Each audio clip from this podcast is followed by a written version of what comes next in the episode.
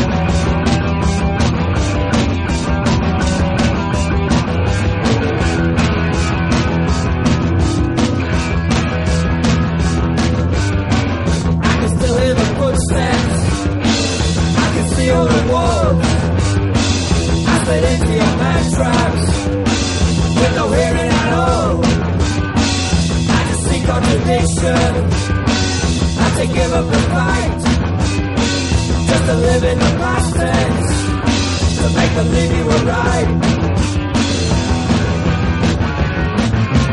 PYG! PYG! PYG!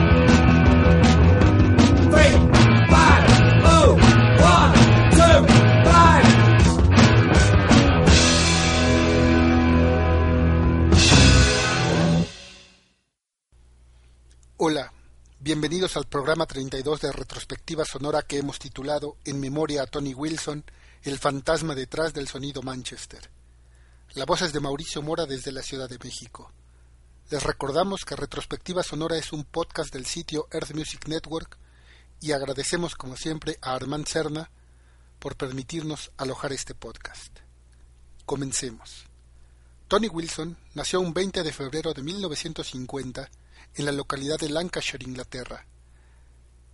Wilson fue amante de la literatura y comenzó su carrera profesional a los 17 años como maestro de drama inglés. Después de graduarse en 1971, Wilson se entrenó como reportero de la Independent Television News y en 1973 aseguró un puesto en la Granada Television para presentar el programa musical y cultural So It Goes. Fue precisamente en este programa que Wilson se adentró en la música popular. Constantemente a través de su programa televisivo se quejaba de la escena musical de los años 70 en la ciudad de Manchester.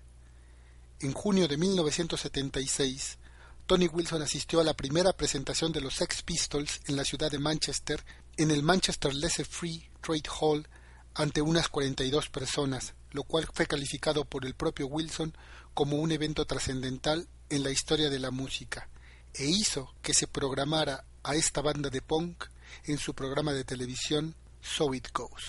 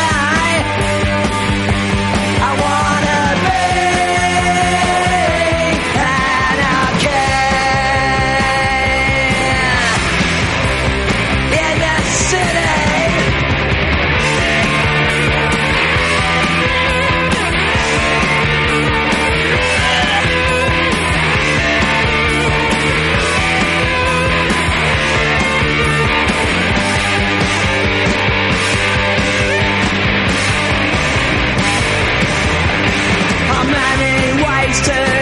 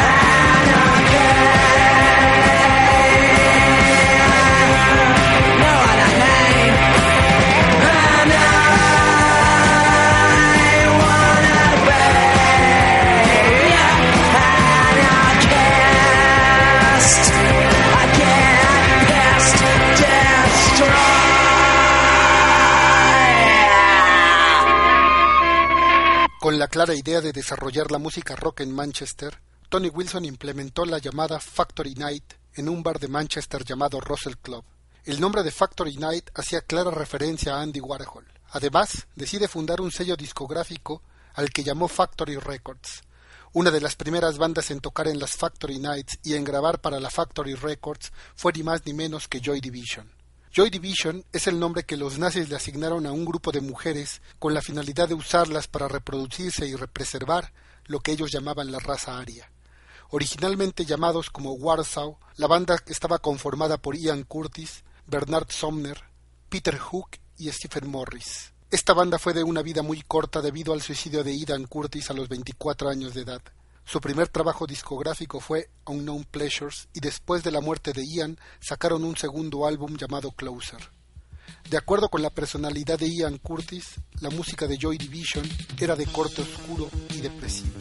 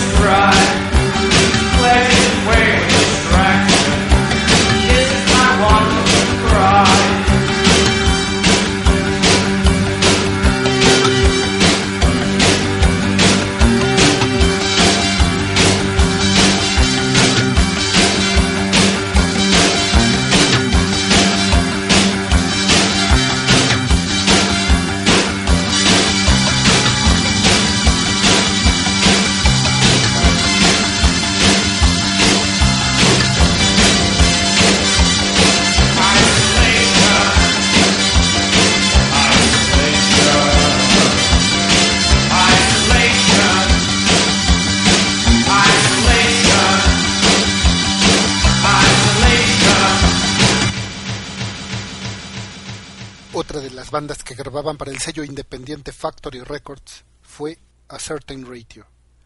Fue otra banda post-punk formada en 1977 que como muchas bandas de aquella época empezaron como parte del movimiento punk, pero poco a poco fueron explorando sonidos funky dance. Incluso, después esta banda exploró fusionar tales sonidos con ritmos latinoamericanos. Certain Ratio está conformado por Jeremy Kerr, Martin Musgrove, Donald Johnson, Tony Quigley y Liam Mullen. Con ustedes, A Certain Ratio.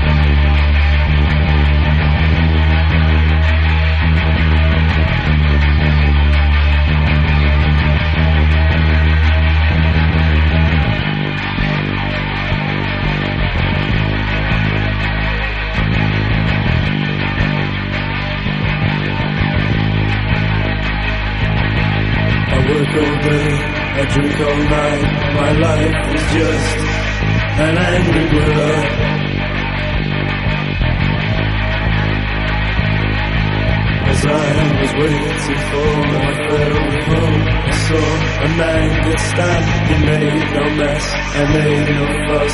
The all-night party just goes on and on and on and on.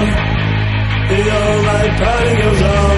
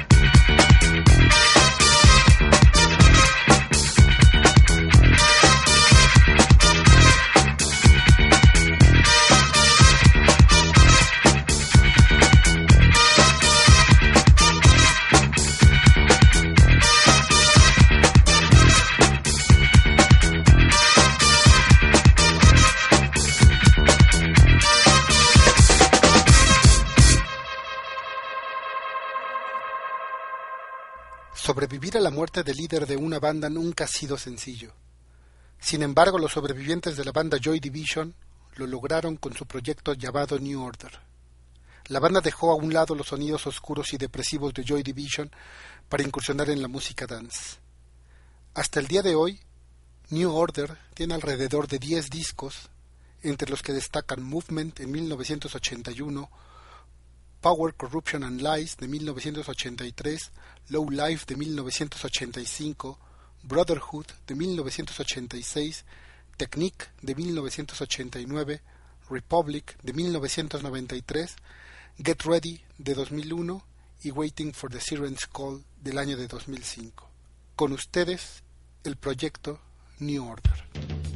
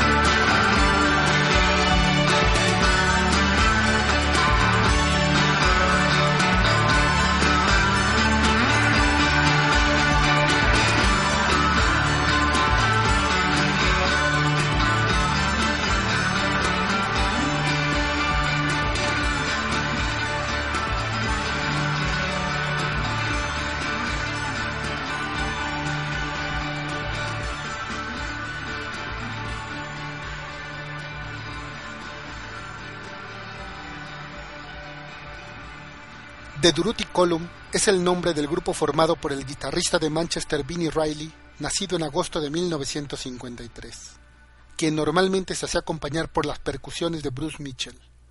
Asociado desde siempre con el sello Factory Records y su jefe Tony Wilson, también su representante durante muchos años, su estilo integra elementos de jazz, folk, música clásica y rock, pero siempre sustentado por el sonido singular y característico de la guitarra de Vinnie. El nombre del grupo deriva del de la columna de milicianos anarquistas durante la Guerra Civil Española, a cuyo frente se encontraba Buenaventura Durruti, llamada Columna Durruti. Parece ser que Vinnie Riley vio el nombre, con falta de ortografía incluida, en el póster de un grupo político y que no conocía la relación del nombre con España hasta que actuó en este país. Vinnie Riley también fue el encargado de tocar con la guitarra en el debut solista del músico Morris.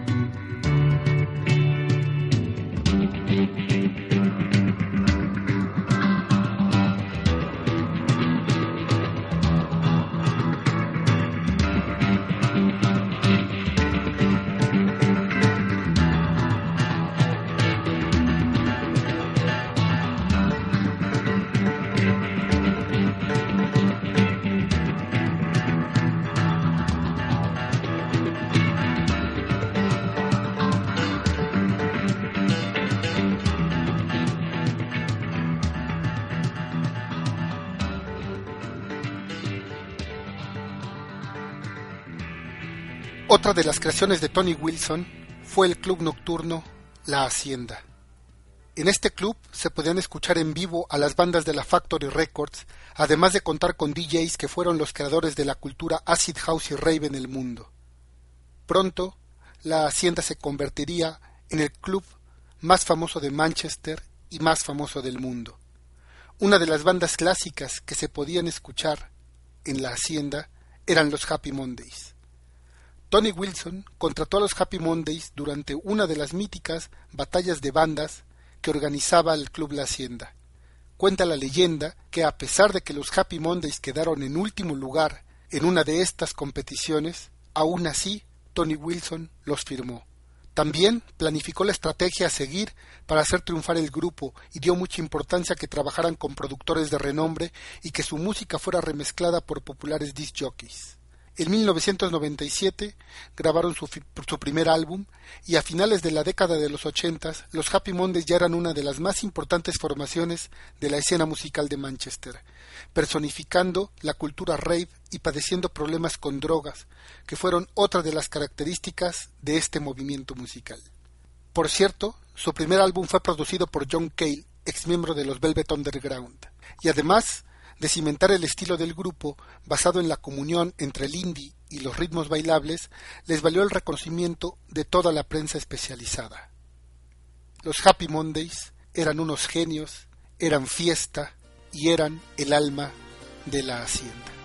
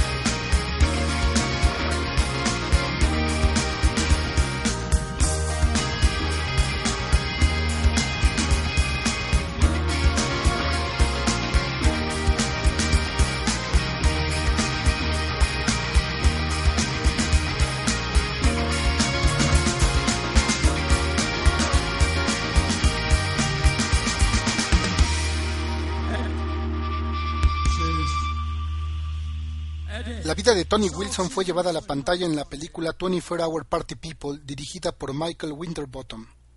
Como todas las películas que se basan en una historia real, hay algunos datos que no necesariamente son ciertos. Sin embargo, la película es una verdadera obra maestra que nos cuenta de manera clara todo lo que fue el movimiento del sonido Manchester. Además, una de las grandes virtudes de esta película es que a pesar de que la historia es narrada por Tony Wilson, encarnado por el actor Steve Coogan, se resalta a los creadores de la música, Ian Curtis de Joy Division y Sean Ryder de los Happy Mondays, y a uno de los productores de los discos, que fue el genio Martin Hannett. Tony Hour Party People deja en claro algo muy importante de la vida de Tony Wilson, que fue no haber hecho dinero a través de la música. Una de las escenas memorables es cuando le ofrecen 5 millones de libras por el sello discográfico y todo su catálogo musical, a lo que Tony Wilson confiesa que él no tiene ningún contrato firmado con alguna de las bandas, confesando que de esa manera se protegió de siquiera pensar lucrar con la obra de los grupos, asegurando que su epitafio diría que jamás se vendió. En realidad Tony Wilson siempre se jactó de ser un hombre en el negocio de la música que no hizo dinero con ella. Antes de morir, declaró en una entrevista a la BBC que no tenía los recursos para pagar la medicina para combatir su cáncer, cuyo costo era de 3.500 libras al mes.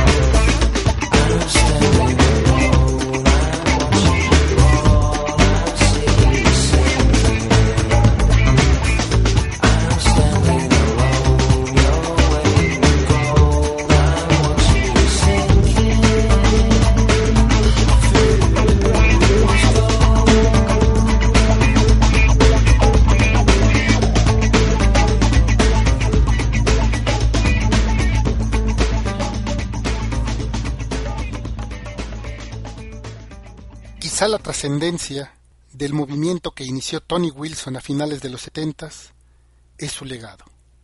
Dicho legado, que dejó el movimiento de la música Manchester, no solamente fueron los discos de las bandas que grabaron para la Factory Records, y que a lo largo de este programa hemos mencionado. También, y gracias a la existencia del Club La Hacienda, muchas bandas y artistas tuvieron salida como James, los Stone Roses e incluso la banda Oasis tocó en sus inicios en la hacienda de Tony Wilson.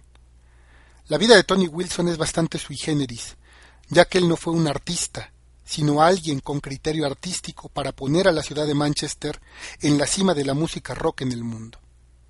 Este homenaje póstumo llega a su fin aquí y los programas de retrospectiva sonora continuarán la siguiente semana. Les invitamos a que no se pierdan el programa especial de fin de año que hemos preparado, así como los programas futuros para arrancar el 2008 que incluirán retrospectivas de Metallica y Pink Floyd. No se olviden de dejar sus comentarios en nuestra página rs.emnhome.com y escribirnos a retrospectivasonora.gmail.com. Nos vamos a despedir con una banda que pasó por la hacienda en sus inicios y que no forzosamente grabó para la Factory Records, no lo hizo, pero sí tocó en el club La Hacienda de Tony Wilson.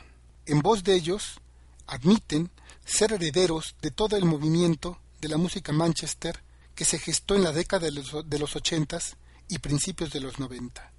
La pieza se titula Don't Look Back in Anger e interpreta Oasis. La voz fue de Mauricio Mora desde algún punto de la Ciudad de México. Hasta pronto.